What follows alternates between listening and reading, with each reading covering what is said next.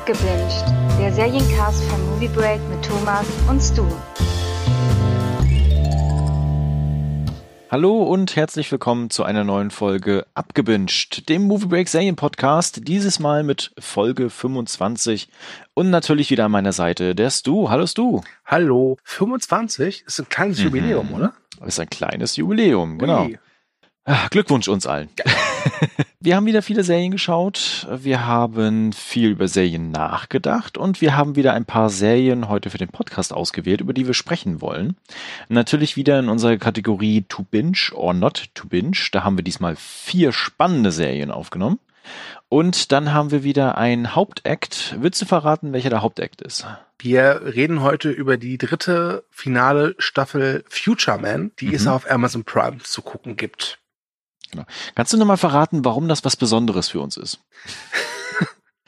Also, die erste Staffel Future Man habe, glaube ich, ich geguckt und dann gesagt, Thomas, schau dir das an, es ist sau gut und lustig und dann Mhm. hast du es getan und warst mit mir auch einer Meinung. Dann kam aus dem Nicht die zweite Staffel, das war, glaube ich, letztes Jahr so um Ostern herum Ja, genau. und ich weiß auch, dass wir an an irgendeinem Osterfeiertag abends dann einen Podcast zu Future Man Staffel 2 aufgenommen haben. Ja. den der liebe Jumik bearbeitet hat, den aber eine gewisse Person einfach vergessen hat hochzuladen, so dass er bis heute bei uns in der Dropbox liegt und die irgendwann gesagt haben, komm, den jetzt zu bringen, bringt jetzt auch nichts mehr.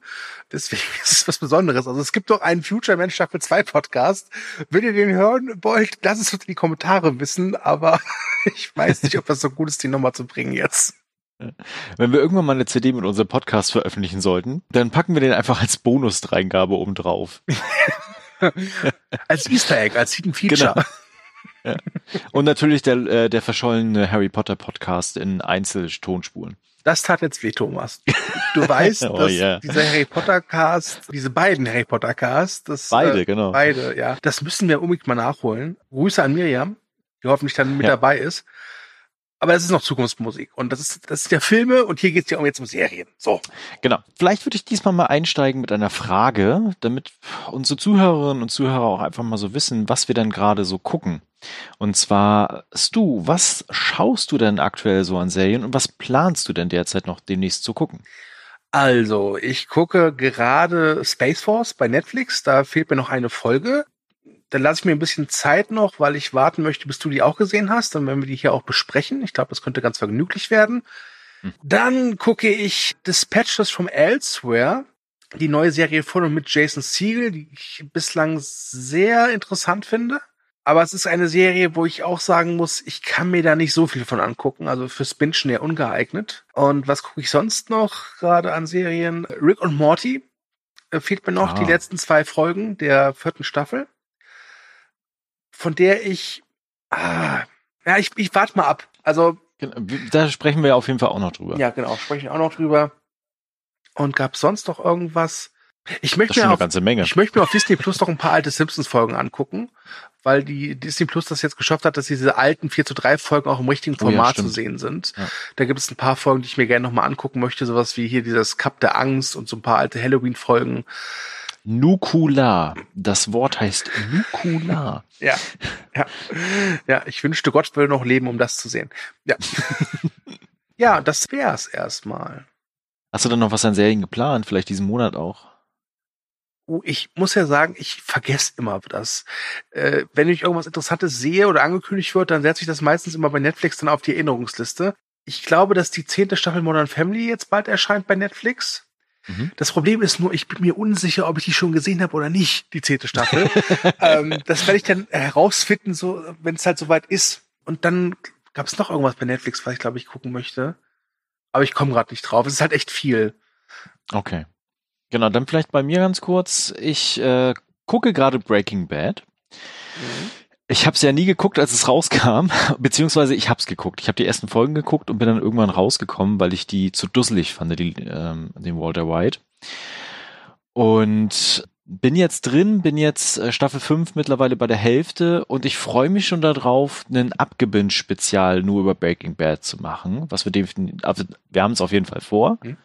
Und ich glaube, das wird spannend, weil ich so doch meine Probleme an manchen Stellen mit der Serie habe. Mhm. Uh, äh, genau. Ansonsten gucke ich derzeit mit dir zusammen ja Snowpiercer wöchentlich.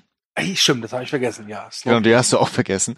Ähm, und äh, aktuell gucke ich die finale Staffel von Gotham, die seit dem 1. Juni auf Netflix verfügbar ist, die ich immer noch richtig, richtig cool finde. Ich für mich persönlich ist es eine der besten äh, Serien-Comic-Verfilmungen, die es gibt. Und ich habe wieder angefangen, mit Maxi zusammen zu gucken, die finale Staffel von She-Ra, die bisher auch ganz okay ist. Genau, und dann gucke ich immer noch wöchentlich, äh, wenn ich es mal schaffe, Mr. Sunshine. Wenn ich da weiter bin, würde ich gerne noch mal irgendwann in einem Cast drüber sprechen. Also in zwei, drei Jahren. Genau, weil das, ja, das wird ein bisschen dauern. Aber das ist sehr faszinierend. Genau. Und dann habe ich noch angefangen, The End of the Fucking World. Das ist gerade so oh, ja, meine. Stimmt, das gucke ich gerade auch. Genau, die guckst du auch, ja. ja. Das ist so meine, ich gucke die so nebenbei beim Wäsche zusammenlegen etc. Mhm. Serie. Genau, geplant habe ich aber ganz viel für Juni ich fasse es mal ganz kurz zusammen. Also klar, Breaking Bad abschließen, Space Force würde ich dann mal reinschauen, dass ich das auch mit dir besprechen kann. Snowpiercer, Mr. Sunshine laufen wöchentlich. Dann habe ich noch äh, so für Maxi Jack der Monster Schreck, da ist nämlich endlich die erste Staffel auf Netflix gekommen, nachdem es so einen Film letztes Jahr gab. Da haben wir übrigens auch mal drüber gesprochen bei Abgebinged. Dann Rick and Morty, Killjoys, die finale Staffel endlich und die fünfte Staffel von Outlander. Also jede Menge tatsächlich. Du hast mir im Vorgespräch gesagt, dass du wahrscheinlich die nächsten Tage irgendwie das Remaster von Command Conquer spielst. Wie willst du denn noch Serien gucken? Ich will es gar nicht wissen. Nicht. Keine Ahnung. Mal gucken. okay, dann äh, steigen wir ein. To binge or not to binge. Wir haben vier Serien rausgesucht diesmal, mhm. über die wir reden. Und äh, du darfst den Anfang machen, weil du hast dir die neue, das war eine HBO-Serie, ne? Nee, das jetzt, jetzt, jetzt wird es ein bisschen tricky. Pass auf. Also. Ja ich habe mir die erste Staffel oder ist es die erste Staffel oder ist es Miniserie, ich weiß es gerade gar nicht, von Zero Zero Zero angeguckt. Genau. Das ist eine Co-Produktion von Amazon und Sky. Ah, okay. Die läuft in Deutschland bei Sky. Im Rest der Welt aber, glaube ich, bei Amazon. Was ich jetzt nicht so toll finde. Aber ich habe die ja hier als Rezensionsexemplar gehabt, äh, auf DVD, auf Blu-ray, deswegen scheiß drauf. Und es ist eine, ist es eine Verfilmung? Also es gibt diesen Roberto Saviano, der ja diese äh, diesen Enthüllungsroman Gomorra geschrieben hat äh, mhm, über genau. die neapolitanische Mafia und seitdem unter Personenschutz steht. Und aus diesem Gomorra wurde auch eine Serie, eine sehr gute Serie, die ich euch sehr empfehlen kann. Und der hat ein anderes Buch noch geschrieben, da geht's halt um Kokain. Und zwar um diesen Kreislauf des Kokains. Und dieses Buch heißt Zero Zero Zero und zur Erklärung, Zero Zero Zero ist der höchste Reinheitsgrad, den Kokain haben kann. Mhm. Das kurz zu aber, aber spannend. Ich, ich glaube, ich bin auf HBO gekommen, weil ich mir den Trailer mal angeguckt ja. hatte und dachte mir so, oh ja, das ist HBO-Qualität. also es sieht super aus, es ist toll gespielt, es spielen unter anderem mit dieser Dane DeHane und Andrea Riceborough und Gabriel Byrne eine kleine Rolle. Und die Serie nimmt einen so mit, so wie funktioniert dieses Kokaingeschäft. Also es gibt mehrere ja, Stationen. Es gibt einmal halt den Paramilitär in äh, Kolumbien und Mexiko, die halt gegen das äh, Kartell kämpfen. Einige von ihnen kämpfen aber auch für das Kartell. Dann gibt es so eine wohlhabende Reedereisfamilie aus New Orleans, die halt eben mit ihren Schiffen das Kokain verschiffen. Dann gibt es so einen äh, italienischen Gangsterboss, der halt seinen Großvater oder Vater was beerben will und versucht in das Geschäft irgendwie einzusteigen. Und das sind halt so, so Zahnräder, die so ineinander greifen. Wenn man so will, ist es auch eine Serie über die Globalisierung. Ganz ehrlich. Kann man, kann man das so ein bisschen mit Traffic vergleichen? Ist das so aufgebaut? Ja, ja, durchaus, durchaus mit Traffic. Okay. Es ist Künstler, also Traffic hat ja diese, diesen künstlerischen Anspruch, dass so jede Welt so ihre eigene Farbdramaturgie hat. Das hat es jetzt nicht. Mhm. Und es ist mehr auf Serie ausgelegt. Ist klar. Ja. Aber stimmt, es hat was von Traffic. Und du siehst halt auch wirklich so, halt dieses typische so, hier, der eine Flügelschlag einer Fledermaus kann halt da irgendwo anders einen Tornado auslösen. So ist das eben auch. Okay. Also deswegen auch Globalisierung dann, ne? Genau, also dass genau. alles miteinander verbunden ist und zusammenhängt. Ja. Ist es dann mehr so Charakterdrama oder zwischendurch mehr Thriller oder auch mehr Action? Oder wird einfach nur gezeigt, wie diese Vertriebswege sehr sind, so trocken? Mhm. Oder wie, also wie kann man sich das vorstellen? Also die ersten beiden Folgen wurden gedreht von äh, Stefano Solima, der ja Sicario 2 gemacht hat und äh, Subora. Oh. Der Mann kann inszenieren, also die ersten beiden Folgen sind, würde ich fast sagen, schon Kinoqualität und dieses Niveau behält, behält die Serie auch bei. Mhm. Es ist jetzt kein Actionfest. Es gibt Action-Szenen, aber die sind halt sehr, sehr stringent. Da gibt es keine großen Explosionen, aber wenn halt geschossen wird, merkst du, dass geschossen wird. Es gibt auch durchaus Gewalt zu sehen und die ist, die wird nie zelebriert, die ist immer sehr unangenehm, was ich gut finde. Und es gibt auch natürlich auch Charakterdrama. Also es ist ein, ein regelrechtes Panoptikum an Figuren. Und mhm. hin und wieder wirkt es ein bisschen überfordernd, finde ich zumindest. Aber wenn man sich mal so reingekämpft hat, so nach zwei, drei Folgen, dann, dann, dann versteht man halt dieses System dahinter. Und dann versteht man auch die Figuren. Und dann entwickelt es durchaus einen sehr einnehmenden Sog, wie ich finde. Okay. Wem würdest du die Serie empfehlen? Wenn ihr sowas wie Cesar oder Sicario mögt oder Sicario 2 oder halt eben die Serie Gomorra, dann solltet ihr auf jeden Fall mal einen Blick riskieren. Okay, dann kommt es in meiner Priorität ein bisschen höher. Okay. okay. Möchtest du noch was ergänzen oder wollen wir weiterspringen? Nö. Okay, also auf jeden Fall wünschenswert. Ja, wünschenswert auf jeden Fall. Und wie gesagt, gibt es jetzt auch auf Blu-ray und äh, kann man sich gerne mal angucken. Mhm. Kleine, klare Empfehlung. Gut. Dann mache ich mal weiter. Stu. Ja. Kennst du Dragon Ball? Ich bin raus. Ich gebe dir, geb dir zehn Minuten, rede ruhig, ich hole mir in der Zeit einen Kaffee. äh, genau, also ich bin in meiner Kindheit mit Dragon Ball aufgewachsen. Damals noch, oh, ich weiß gar nicht, ob es lief, auf Pro 7. Ich bin mir gerade unsicher. RTL 2 ähm, war das so, oder? Oder RTL 2, ich weiß es nicht mehr. Auf jeden Fall äh, lief da tatsächlich dann erst äh, ganz normal Dragon Ball. Ja, Jahre später, als es ja in Japan etc. überall zu sehen war. Und dann kam ja Dragon Ball Z, die ich immer noch großartig finde, wenn man das mag. Ne? Also äh, ganz kurz zur Erklärung. Das geht halt um Saiyajins, die auf der Erde leben, vor allen Dingen um Son Goku, der halt äh, sich immer weiterentwickeln möchte als Kämpfer und immer stärker werden möchte und dadurch, dass er halt kein Mensch ist, sondern Saiyajin ist, auch übermenschliche Kräfte entwickeln kann, andere Formen annehmen kann und es gibt immer wieder Herausforderungen und Gegner, denen er sich stellen muss, die dann plötzlich viel zu stark sind, dann trainiert er, dann entwickelt er sich weiter, dann ist er wieder gleich stark, dann besiegt er sie am Ende und dann kommt der nächste Gegner und äh, so geht das halt weiter.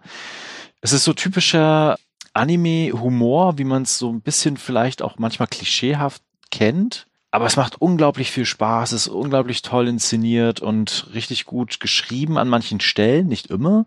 Hat äh, so tolle Charaktere, die halt zusammenspielen und natürlich die Fights sind sehr dramaturgisch aufgebaut. Also da kann so ein Kampf dann auch mal über zehn Folgen hinweggehen und du siehst manchmal auch einfach nur, wie sie sich gegenüberstehen was zueinander sagen und dann geht das Ganze fünf Minuten lang. Das muss man mögen, wenn man das mag, dann ähm, fiebert man da sehr, sehr doll mit.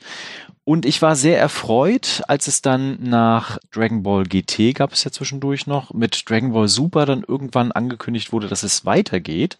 Natürlich habe ich mir die Frage gestellt, wie genau das funktionieren wird. Da komme ich da gleich noch zu. Und das Ganze hat gestartet 2015. Jetzt hätte ich das schon gucken können, und zwar online im O-Ton auf den gängigen Seiten, wie man es vielleicht kennt. Aber ich habe gewartet und gewartet und gewartet und sehr lange gewartet, bis dann letztes Jahr Kase endlich die Blu-rays nach und nach rausgebracht hatte. Erst die ersten vier Teile, glaube ich, waren's. Also äh, ganz kurz, äh, es sind 131 Folgen insgesamt. Und dann erschien jetzt bis in den Mai hinein, beziehungsweise April, ich weiß gerade nicht, die letzte Box Genau, und ich habe die alle soweit bekommen. Es sind acht Boxen insgesamt, die sind scheiße teuer. Jede Box kostet ungefähr 50 Euro, also das muss man auch erstmal sich leisten können, wenn man sie haben möchte. Und es gibt auch keine Online-Version, die man auf Deutsch untertitelt, also untertitelt schon, aber als deutsche Synchronisation haben kann. Und die Synchro ist auch anders als bei Dragon Ball Z. Aber ich habe sie jetzt endlich geguckt. So, Punkt. Die Serie ist insgesamt sehr, sehr gut gemacht. Sie hat aber ganz klar die typischen Schwächen, wie es halt auch schon in den Vorgänger-Serien ähm, der Fall war. Das heißt, es gibt diesen übermenschlichen, super krassen Mega-Gegner. Es wird mehrere Folgen umhergetänzelt, wer jetzt tatsächlich die Oberhand gewinnt. Dann gibt es ein paar krasse Wendungen, ein paar coole Effekte und dann geht's weiter. Das ist da auch so. Es gibt so ein paar Höhen und Tiefen. Manche von den Storylines sind nicht so gut Insgesamt finde ich aber Dragon Ball Super sehr gelungen. Es hat einen richtig tollen Abschluss und am Ende der 131 Folgen war ich so ein bisschen wehmütig, ehrlich gesagt. Es gibt da so ein Riesenturnier am Ende, wo auch alle alten Charaktere und auch neue Charaktere wirklich nochmal überraschende Wendungen und ein paar Sachen zeigen können. Aber es endet halt so, dass du das Gefühl hast, da kann noch mehr kommen. Und ich glaube, es wird noch irgendwann mal was kommen, vielleicht Dragon Ball Super 2, ich weiß es nicht ehrlich gesagt. Wir haben ja auch immer noch die Filme, die ab und an in die Kinos kommen, Dragon Ball äh, Super Broly zum Beispiel, wo ich auch die Kritik zugeschrieben hatte, der war auch äh, hier in den Kinos beispielsweise sehr erfolgreich. Also funktioniert die Formel Dragon Ball immer. Für wen ist Dragon Ball Super eine Empfehlung? Weil du ja gerade gar nicht da ist und sich Kaffee geholt hat. Für alle, die Dragon Ball mögen und darüber hinwegsehen können, dass sich die Synchronstimmen geändert haben und dass vielleicht auch manche Storylines ein bisschen anders sind, Wer darüber hinwegsehen kann, der wird aber unglaublich viel Spaß damit haben, einfach wieder in dieses Dragon Ball eintauchen zu können. Und wenn ihr dann noch nebenbei auf der Playstation Dragon Ball äh, Kakarot spielt, dann habt ihr quasi die vollumfestliche Dragon Ball Supermania. Genau, also jetzt auf Blu-ray verfügbar, leider sehr teuer, aber es lohnt sich. Punkt. Kakarot. okay. Lustiger Titel. Ja, ich sag dazu nur eins, ich will die zweite Staffel One Punch Man. Oh ja, oh, unbedingt, ja. Genau, jetzt habe ich meinen Teil zu Dragon Ball Super gemacht und äh, damit das auch abgehakt. Ja, war, war sehr interessant. Hat mir, war, war interessant, ja, wirklich. du darfst weitermachen. Ja, ich habe die fünfte Staffel Lufa gesehen mit äh, Idris Elba. Ich muss immer zugeben, ich will immer Luther sagen. Ja, da bist du nicht der Einzige. Einzige. Meine Mutter sagt auch immer, ich habe gestern im Fernsehen Luther gesehen. Ja. Wer die Serie nicht kennt, es ist eine Krimiserie der BBC, wie gesagt, mit Idris Elba als äh, Titelhelden, äh, DCI Luther. Äh, jetzt fange ich auch schon an.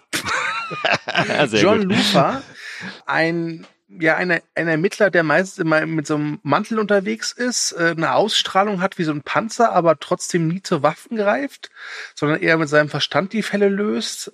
Ich mochte die Serie immer sehr, sehr gerne. Und dazu muss man auch sagen, dass ich glaube, in den ersten drei Staffeln hat, hat eine Staffel immer drei Episoden, die aber, glaube ich, meist auch Spielfilmlänge haben. Ich glaube, in der ersten ist noch ein bisschen anders. Ich verstehe es, ich, keine Ahnung, egal. Es sind 21 Folgen insgesamt, ah, eine Stunde, ne? Ja. ja, genau, das hat sich, das hat sich, glaube ich, geändert. Ich weiß jetzt gerade nur nicht, ob es in der zweiten oder in der dritten Staffel war. Das ist dann wirklich so Spielfilme geworden, wie jetzt bei Sherlock zum Beispiel. Mhm. Die fünfte Staffel jedenfalls hat zwei Folgen, 100 Minuten. Man kann also grob sagen, im Prinzip ist es ein 200-minütiger Krimi.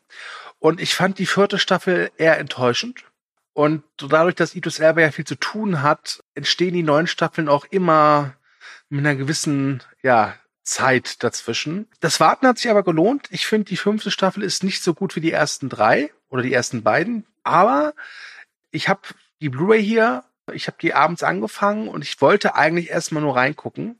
Und ich bin am Ball geblieben, wirklich bis nachts um halb zwei, was ein bisschen blöd war, weil ich morgens um sechs wieder aufstehen musste aber das, das war es mir wert.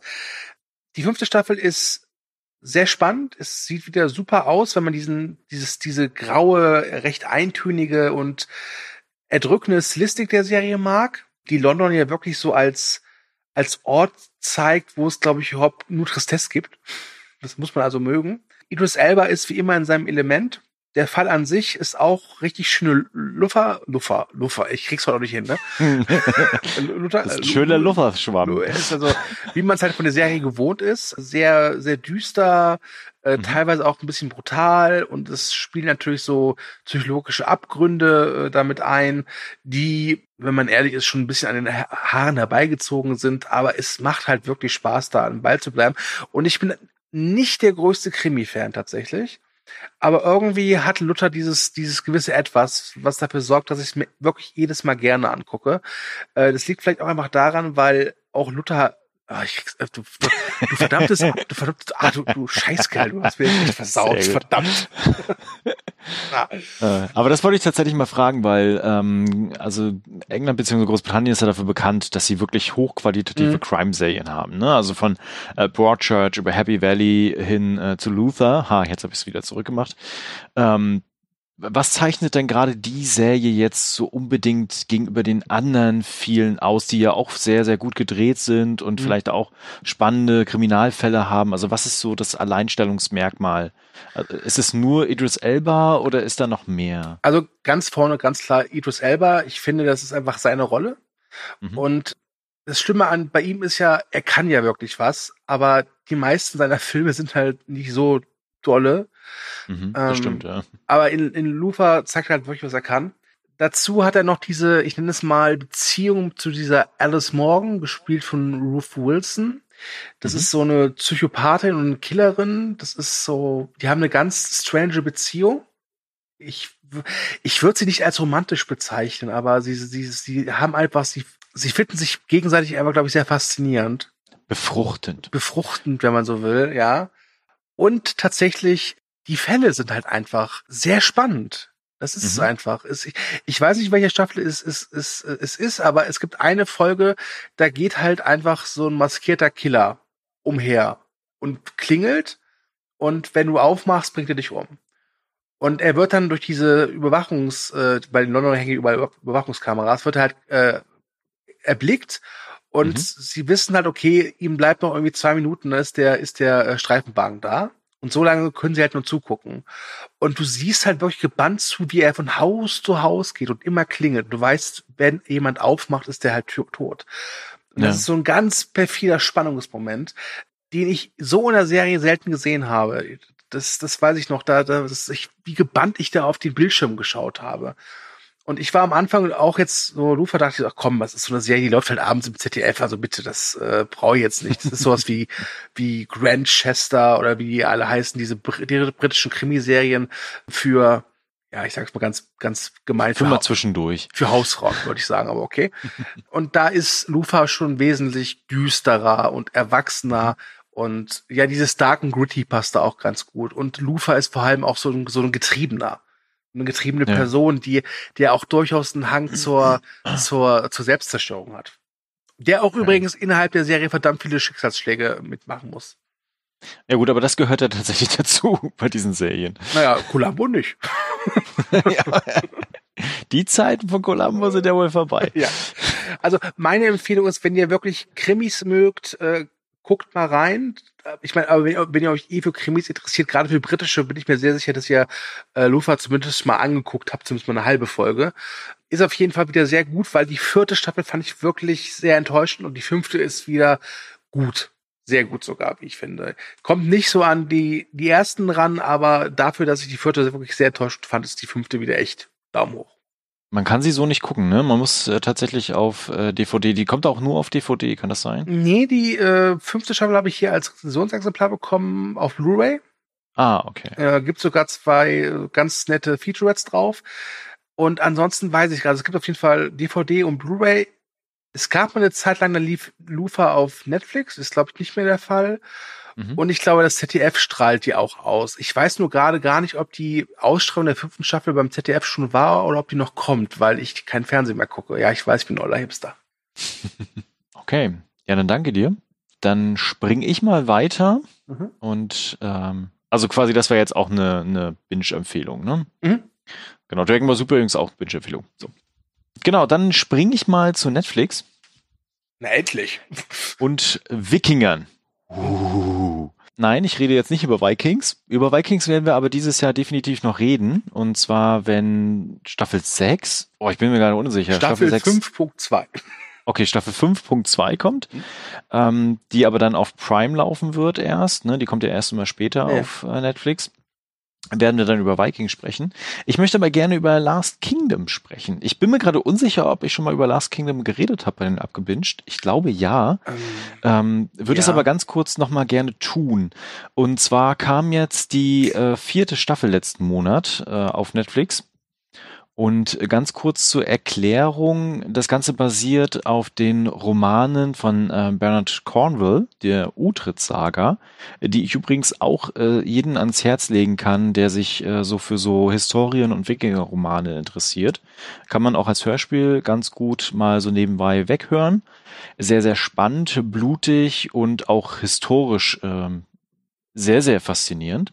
Genau, und die Serie handelt halt von dieser Figur von äh, Utrid von Bebernburg, der halt als Kind äh, von der Bebernburg entführt wurde und dann fortan, also eigentlich ist er ein Christ, äh, fortan als Wikinger aufgezogen wird und dann rastlos äh, durch England hin und her zieht, immer wieder getrieben ist äh, von ganz vielen Schicksalsschlägen und immer hin und her wandelt, wo er denn jetzt eigentlich hingehört, also zu den Wikingern oder halt äh, zu den äh, jeweiligen Christen.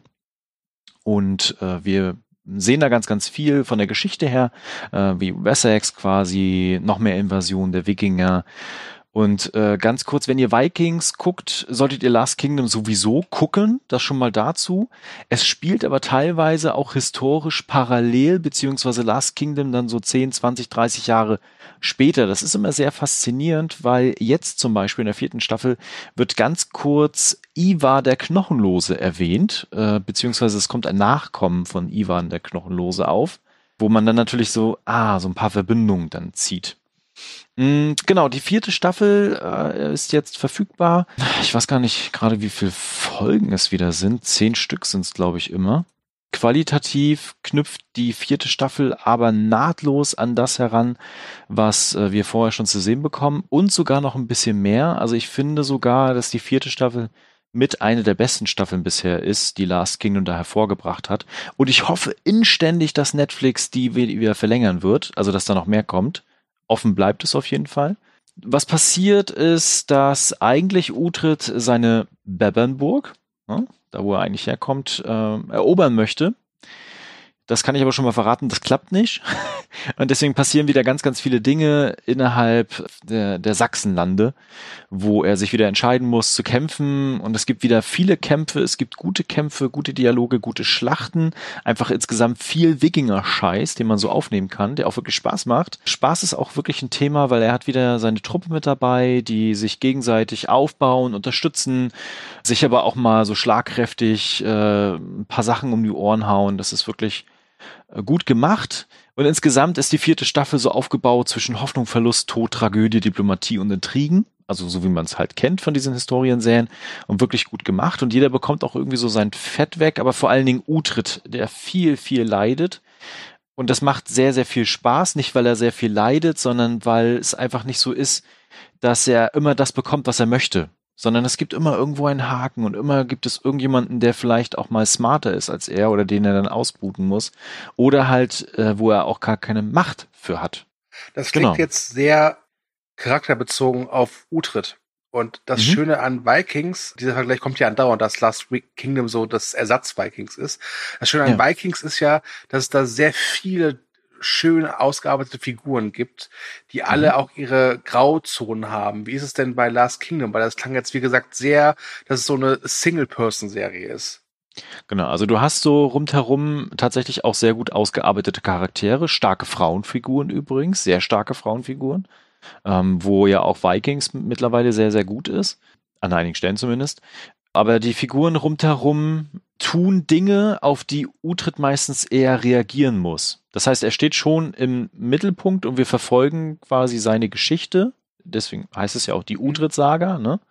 Es ist aber nicht so, dass jetzt immer wieder hin und her gesprungen wird äh, zwischen irgendwelchen Charakteren und wir sehen dann erstmal eine Folge, was die so machen, sondern du hast ihn schon immer irgendwo im Zentrum. Aber die Serie schafft es auch erzählerisch, ihn immer wieder in den Hintergrund zu bringen um dann erstmal die anderen Figuren sich wieder positionieren zu lassen, Dinge zu erzählen, zu machen und dann wieder das zusammenfließen zu lassen. Also das funktioniert tatsächlich sehr gut. Ist jetzt nicht so, dass es jetzt irgendwie, äh, du siehst ihn nur in der Ego-Perspektive, wie er sich da durchmeuchelt. So ist es halt nicht. Schade.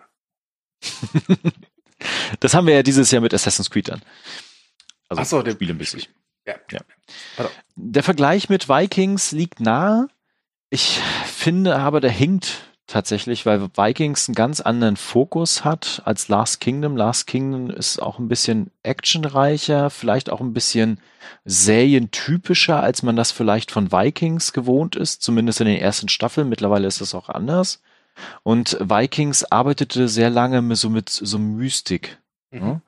Das macht Last Kingdom überhaupt nicht. Ne? Also das ist eher sehr äh, gefühlt historisch real und setzt auch eher mehr auf Drama. Wobei Vikings finde ich ist ja auch eher real. Dieses dieses dieses Fantasy ist ja immer sehr gebunden an ja an Religion Religion und vor allem Mhm. auch ganz oft an psychische Erkrankungen. Deswegen halte ich Vikings jetzt nicht für eine. Also ich habe oft gehört, dass Leute Vikings als Fantasy bezeichnen. Nein, das ist es nicht. Nein, definitiv nicht. Aber man hat hier keine Sequenzen, wo irgendwelche Geister auftauchen Mm, okay. oder die Figuren sich selber in ihren Geist verlieren oder sowas. Ne? Okay. Das hast du halt hier nicht. Hier hast du eher so diese typischen brachialen Wikinger, schau dir auf die Fresse. Ne? Wo die Serie, beziehungsweise die Staffel sehr gut punktet, es gibt ganz viele In-Your-Face-Momente in dieser Staffel. Hm. Das heißt, du hast das Gefühl, darauf läuft es hinaus von der Geschichte und dann kommt irgendwas und das ist völlig anders und du denkst dir ah, okay, jetzt bin ich gespannt, wie es weitergeht.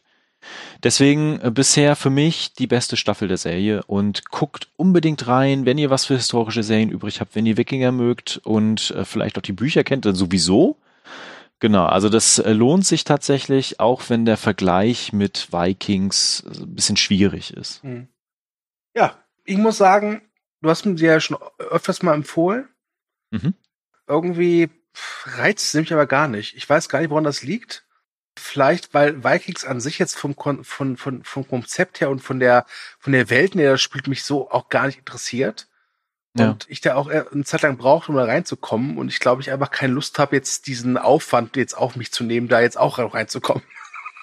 Ich muss auch gestehen, man muss äh, die erste Staffel auch ein bisschen schlucken, ehrlich gesagt, äh, weil man da so einen krassen zeitlichen Sprung zwischendurch hat. Den, wenn man den erstmal akzeptiert hat und dann sich mehr auf Utrecht auch konzentriert und ihn vielleicht auch so ein bisschen mag später, Mhm.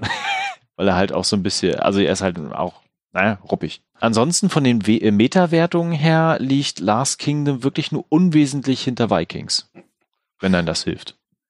Mir, mir, ist, mir sind solche Meterwertungen ja immer scheißegal. Ja. Okay, danke. Ähm, also haben wir jetzt viermal Binge-Empfehlungen gehabt, oder? Ja, verrückt, ne? Wahnsinn. Wir müssen mehr schlechte Serien gucken, Thomas. Nein, müssen wir nicht. Okay. Ja, dann würde ich sagen, wir sind schon über eine halbe Stunde dabei. Ich glaube, es wird Zeit, zu unserer Hauptserie zu kommen. mhm. Und ich möchte jetzt schon mal die Karten auf den Tisch legen, verehrte Zuhörer da draußen. Im Vorgespräch haben Thomas und ich etwas festgestellt, nämlich, dass wir die dritte Staffel von Future Man zwar gesehen haben, aber ob es verreckt nicht wissen, worum es eigentlich geht. genau, wir haben es nicht verstanden. Also wenn sie jemand geguckt hat, die dritte Staffel, und uns im Detail erklären kann, worum es jetzt genau geht, das wäre wirklich eine Offenbarung. Aber fangen wir mal von vorne an, weil wir haben ja den Podcast für die Staffel 2 niemals veröffentlicht, wo wir erklärt haben, worum es denn überhaupt geht in Future Man. Mhm. Ähm, vielleicht magst du ganz kurz einmal erklären, was ist denn überhaupt ein Future Man? Ja, der Future Man heißt eigentlich Josh Futterman, gespielt von Josh Hutchinson, den kennt man unter anderem als Peter aus Die Tribute von Panem. Und das ist ein junger Mann, der sein Geld als Hausmeister verdient und der noch bei seinen Eltern wohnt. Und sein Leben ist ziemlich langweilig. Das Highlight ist ein Videospiel, was er, äh, ein PC-Spiel ist es sogar. Das ist, ich weiß den Titel gerade nicht, auf jeden Fall hängt er im letzten Level fest und will unbedingt diese letzte Mission schaffen. Und es klingt ihm. Nach etlichen Versuchen schafft er es, diese letzte Mission mit ein, mit ein bisschen Grips zu gewinnen. Und ja, dann göttert sich erstmal ein bisschen onanieren. Und während der Onanie äh, muss er dann feststellen, dass die beiden Hauptfiguren des, äh, des Spiels, nämlich Wolf und Tiger, äh, Mhm. plötzlich leibhaftig vor ihm stehen. Und es kommt raus, dieses Spiel wurde in die Vergangenheit geschickt, weil in der Zukunft böse Roboter die Menschen fast ausgerottet haben. Die Menschen leben in, in der Kan- Kanalisation, ernähren sich von Ratten und es gibt noch ganz, ganz wenige. Und dieses Spiel soll den Future Man finden. Nämlich nur der Future Man kann diese letzte Mission schaffen und ist der Erlöser der Menschheit. Leider, naja, ist Josh alles andere als ein Held. Und trotz allem, ja, man muss halt nehmen, was man bekommt. Nur nach dem Motto. Und gemeinsam reisen sie dann durch die Zeit, um einen Wissenschaftler äh, zu finden und zu töten, der ein Anti-Herpes-Mittel entwickelt hat, was Mhm. dazu geführt hat, dass letztlich halt diese Roboter oder was sind das, Cyborgs halt die Menschheit äh, vernichtet Naja, das haben. sind halt so, so Menschen, die sich halt geimpft haben, haha. und, und deswegen quasi unsterblich geworden sind, immun gegen Krankheiten etc. pp. Ja. Äh, die Serie ist produziert worden von unter anderem Seth Rogen, äh, der Mhm. ja auch Preacher mitgemacht hat. Und ich weiß noch, die erste Staffel war eine große Überraschung für mich. Ich glaube, ich habe die, glaube ich, an zwei Abende durchgeguckt. Das sind, waren 13 Folgen, a 20 Minuten. Ja. Äh, ich hatte es in den letzten Jahren selten bei einer ersten Staffel so viel Spaß wie bei Future Man. Mhm. Da muss man ganz klar sagen, wenn man nach zwei Folgen immer das noch nicht komisch findet, dann sollte man es sein lassen, denn das ist wirklich Ulk teilweise. Das ist, das ist eine Serie, die versucht gar nicht erst irgendwas zu sein, was es nicht ist. Das ist halt wirklich teilweise echt Klamotte, Ulk, äh, Jux und das auf 110 getrimmt. Und das finde ich so sympathisch und charmant an der Serie. Nicht nur das, Das war- aber das ist einer der Hauptargumente für die Serie, finde ich. Das war ja das Jahr unserer schrägen Serien, weil wir hatten dann Future Man, du hattest mir ja Future Man dann empfohlen und Mhm. ich hatte es dann auch angefangen und relativ in einem Rutsch auch durchgeguckt gehabt und ich hatte auch unglaublich viel Spaß damit. Und das war auch das Jahr von der ersten Staffel von Happy, äh, wo es mir ähnlich ging. Ja. Und es ist vielleicht auch so ein bisschen vergleichbar mit dem Humor von Happy, falls ihr das gesehen habt, an manchen Stellen zumindest. Also Mhm. wirklich ulk, schräg, abgedreht, äh, banal, manchmal auch abartig, über, überzogen unter der Gürtellinie. Man, Aber immer- Wobei ich sagen muss, Ja. was, was, was Future Man für einen Vorteil hat, ist, dass eine Folge halt 20 Minuten geht. Die hat Ja. wesentlich mehr Tempo als Happy. Das war für mich ja gerade in der zweiten Staffel bei Happy das Problem, dass es so echt teilweise langatmig war. Ich glaube, über die zweite Staffel müssen wir eh gleich nochmal reden. Ja. Aber die erste Staffel hatte halt wirklich fantastische Momente, gerade wenn es um diese Zeitreisen geht und wenn Tiger und Wolf, die halt aus der Zukunft kommen und bestimmte Dinge, die wir als selbstverständlich Mhm. erachten, vielleicht auch in der Vergangenheit, überhaupt nicht kennen. Und äh, ich erinnere mich an die eine Szene, wo sie dann auf so eine Studentenparty gehen, um halt diesen Wissenschaftler davon abzuhalten, dass er halt seinen Kram erfindet. Nein, nein, sie, m- sie wollen ad- davon abhalten, dass sich mit Herpes infiziert, weil das ja der, Stimmt, mit, mit der Herpes infiziert. ist, ja. Genau, das ist der Startschuss. Und äh, was machen Tiger und Wolf? Die bauen halt, also sie wollten da eigentlich aufpassen, dass niemand kommt und auf diese Party. Und äh, das verstehen sie so, indem sie einfach eine Barrikade bauen auf dieser Straße und fortan einfach von dieser Barrikade auf jeden schießen, der kommt. Unter anderem auch auf die Polizei. Ich sage nur Jorge Santiago. Mehr sage ich Mhm. dazu nicht. Kurz zu Tiger und Wolf, da muss man wirklich sagen, das sind halt wirklich so richtige eiskalte Killer, Die alles können die, übrigens. die alles können, die eine sehr interessante Form der Energiewiederaufladung bei sich entwickelt haben. Das- Ja. ja. Und der MVP der Serie, es, es wird relativ schnell klar, also die, die, die Darsteller sind alle toll, die haben alle ihre Momente, aber Wolf, gespielt von Derek Wilson, den wir zuletzt bei Birds of Prey in so einer kleinen Gastrolle als Cop gesehen haben, ey, Ja. meine Fresse, Wolf ist einfach der geilste. Das kann ist man nicht anders Kracher. sagen. Ja. Äh, Thomas und ich, wir haben wirklich nach der ersten Staffel, glaube ich, jeder für sich so einen imaginären Wolf-Altar bei uns in der Wohnung aufgebaut, weil der Total. einfach, der, der bringt's einfach, der Mann. Also in der ersten Staffel ist es halt so, dass äh, Wolf so nach und nach halt äh, die Vorzüge der Gegenwart entdeckt, zum Beispiel Essen. Und dann gibt's auch eine längere, äh, längere Zeitspanne in der Serie, die in, der, in den 80er Jahren spielt. Und da wird halt Wolf zum super Mega-Koch, der die Stars verwöhnt und ganz nebenbei auch noch Kokain für sich entdeckt. Das ist einfach nur großartig. In, in Massen. In Massen. Also, wer glaubt, dass El Pacino in Scarface viel weggeguckt hat, hat auch nicht Wolf gesehen. Genau. Vielleicht so eine kleine abschließende Empfehlung und dann machen wir mal auch so ein bisschen äh, Spoilerbereich auf, damit Mhm. wir über Staffel 2 und Staffel 3 dann auch reden können. Also Ja. für die, die das schon geguckt haben. Oder es dem einfach egal ist und das nie gucken werden und einfach zuhören wollen, das ist auch okay. Für wen ist Future Man empfohlen? Also beziehungsweise als Serie etwas? Ich glaube für jeden, der so auf diesen Humor steht, du hast es schon ganz richtig gesagt, guckt einfach mal die ersten zwei Folgen. Wenn ihr dann sagt so, boah, was soll denn der Scheiß? Dann okay, dann lasst es sein. Wenn ihr dann das Gefühl habt, so, boah, das macht richtig Bock und Laune, das ist so abgedreht, ich will da weiter gucken, dann macht es unbedingt, macht euch aber darauf gefasst, dass die zweite Staffel wirklich so einen Hänger hat. Aber das ist halt, es ist actionreich, es ist an manchen Stellen blutig, es ist humorvoll, es ist jetzt eher nicht ausuferndes Science-Fiction-Serien-Setting. Ne? Also man Mhm. merkt schon, dass die Serie ein kleineres Budget hat oder ein sehr kleines Budget hat an vielen Stellen. Aber es macht trotzdem unglaublich viel Spaß. Gerade die erste Staffel ist wirklich ein Fest und sollte man mal gesehen haben, Ja. wenn man das mag. Ich gucke die erste Staffel gerade erneut und es ist der Wahnsinn. Sie macht wirklich Riesenspaß.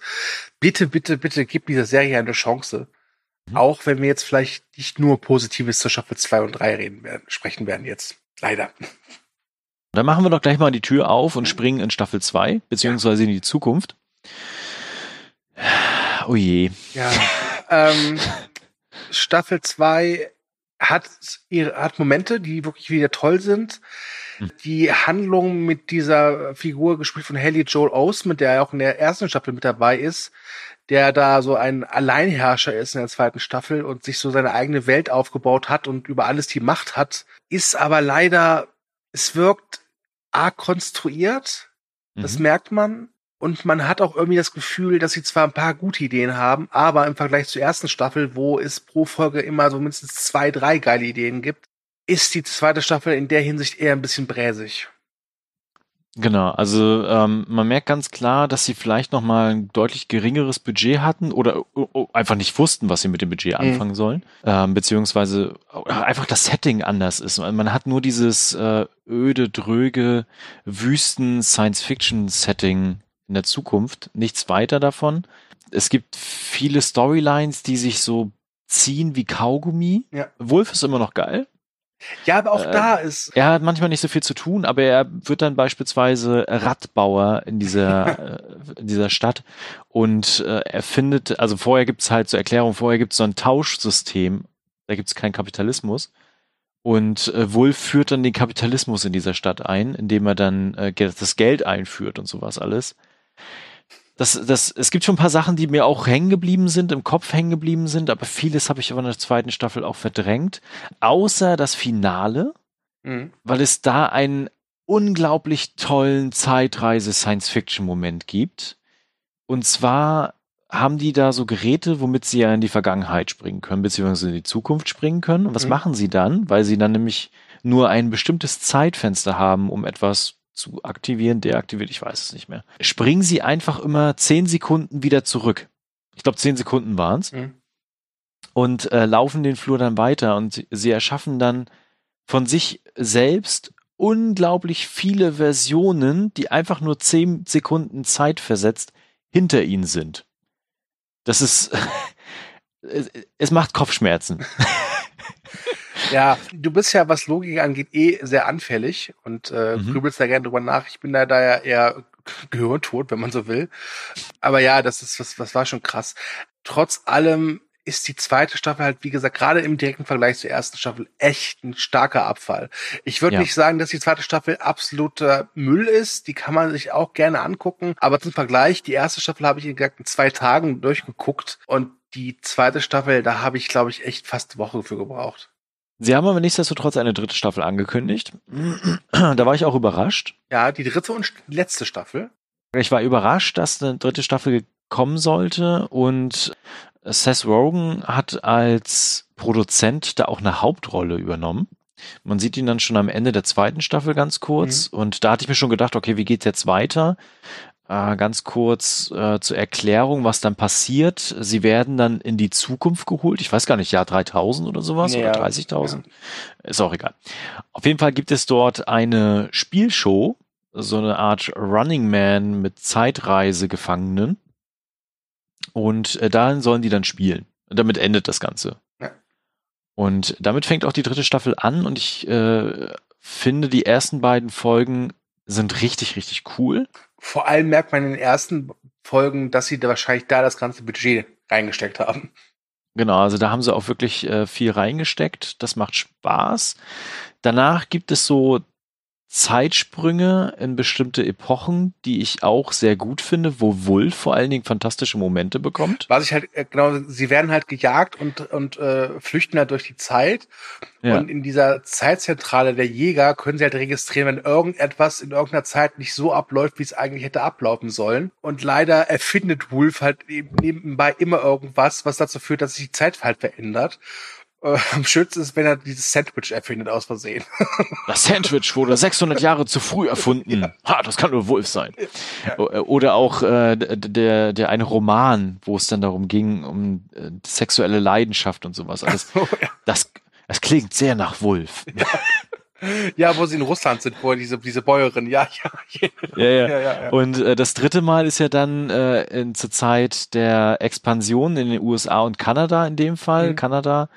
Und äh, mit so Trading Points, wo es darum geht, äh, auch Fälle zu handeln und sowas alles.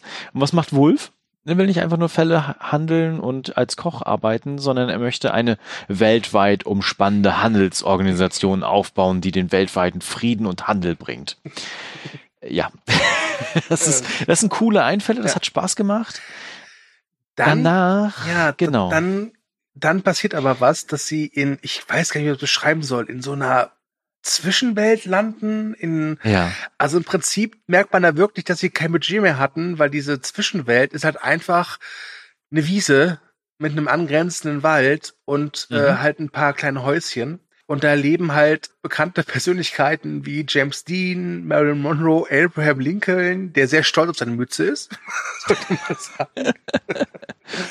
Jesus ist auch dabei, der sich als kleiner Hipster erweist. Ja, genau. Und ja, Josh, der immer so, also Josh ist schon der cleverste von den dreien, aber da er nicht so der Kämpfer ist, wird er immer so ein bisschen ja von ja von oben herab so behandelt.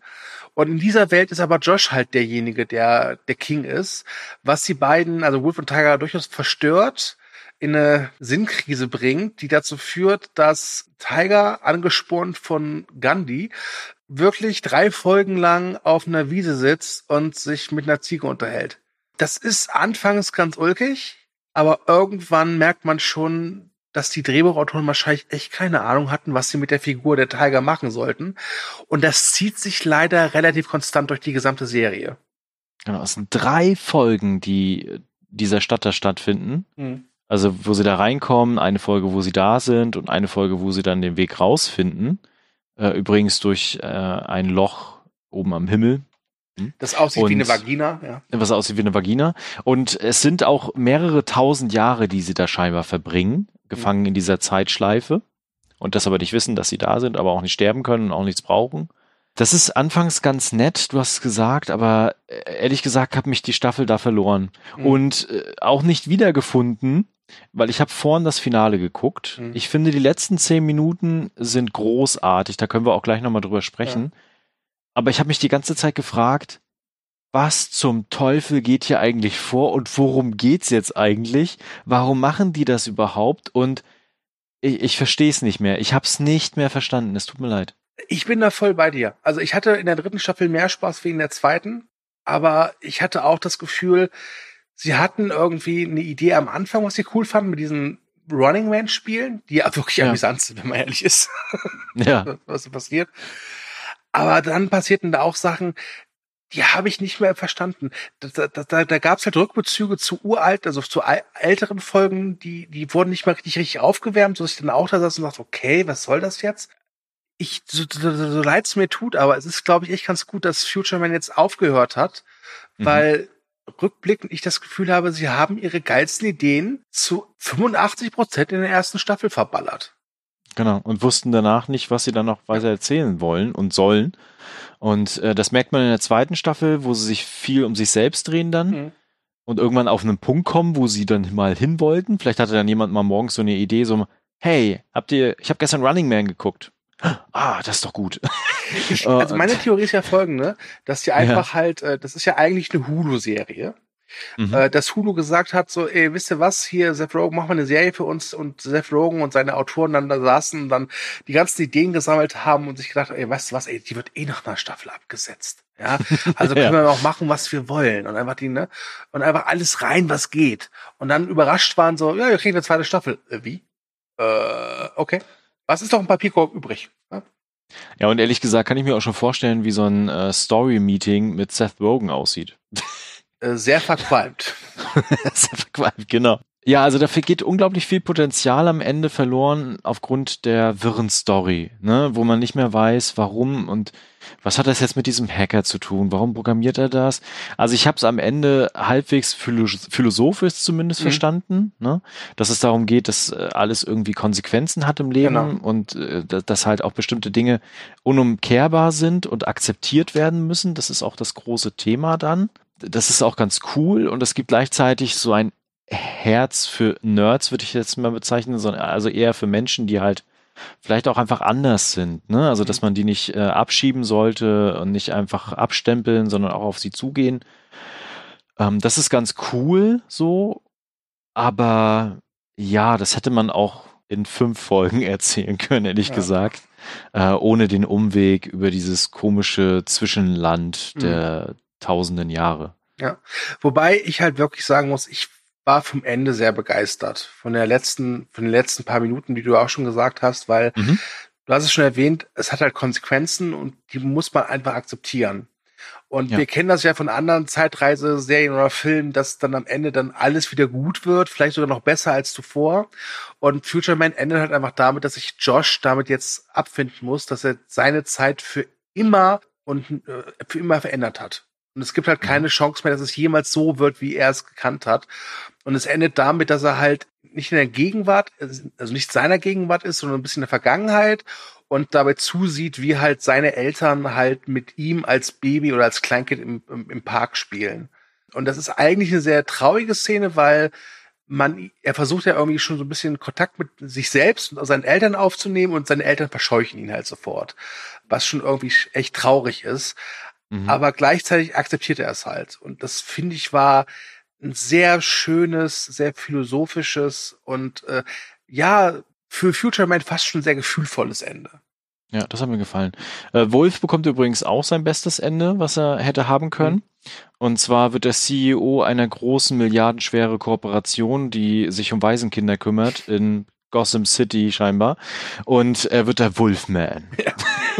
Das ist sehr, sehr cool.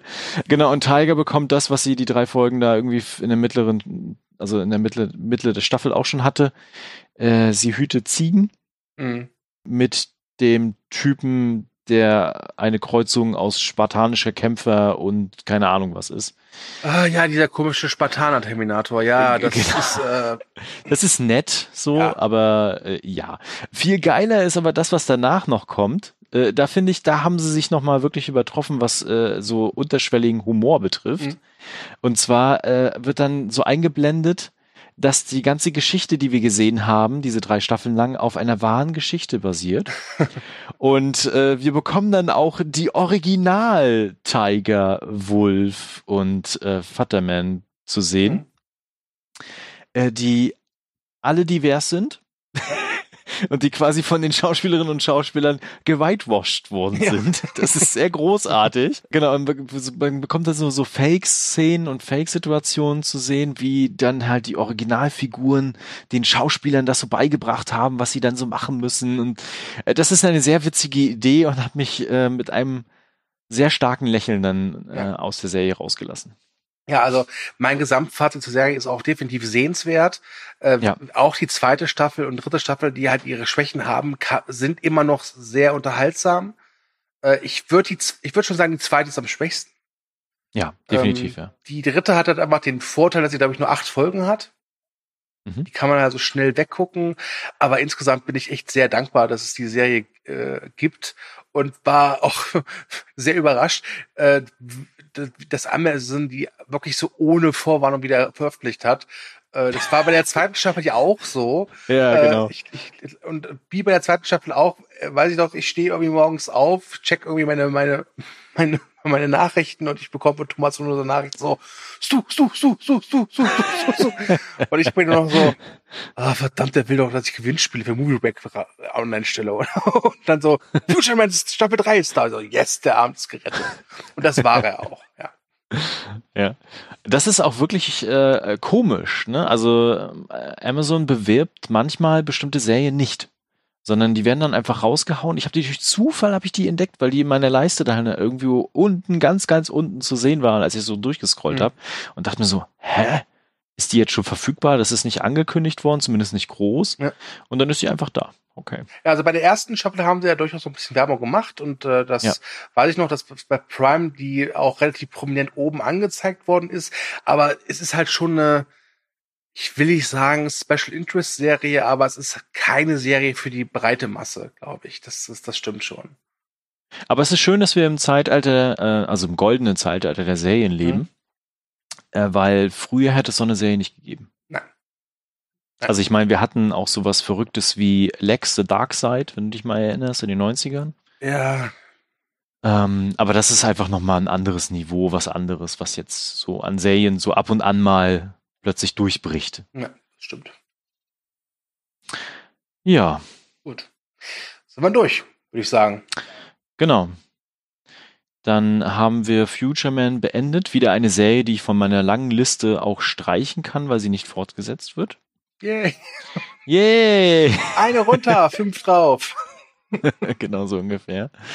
Ähm, genau, dann bleibt mir am Ende nur zu sagen, traut euch mal, guckt mal bei Future Man rein, guckt euch die ersten zwei Folgen an. Wenn ihr wirklich Spaß damit habt, dann ja, scheiße, dann zieht's einfach durch. Und genau, dann würden wir uns freuen wiederum, wenn ihr auch einen Kommentar hinterlassen würdet, falls ihr Future Man gesehen habt. Oder falls ihr es aufgrund unserer Empfehlung anfangen oder angefangen habt und was ihr dann am Ende sagen würdet. Das würde uns auch sehr freuen. Ansonsten auch gerne Kommentare zu den anderen Serien und natürlich am Ende das obligatorische ähm, liked uns, teilt uns und verbreitet die Kunde. Und Stu, du hast das letzte Wort. Tschüss.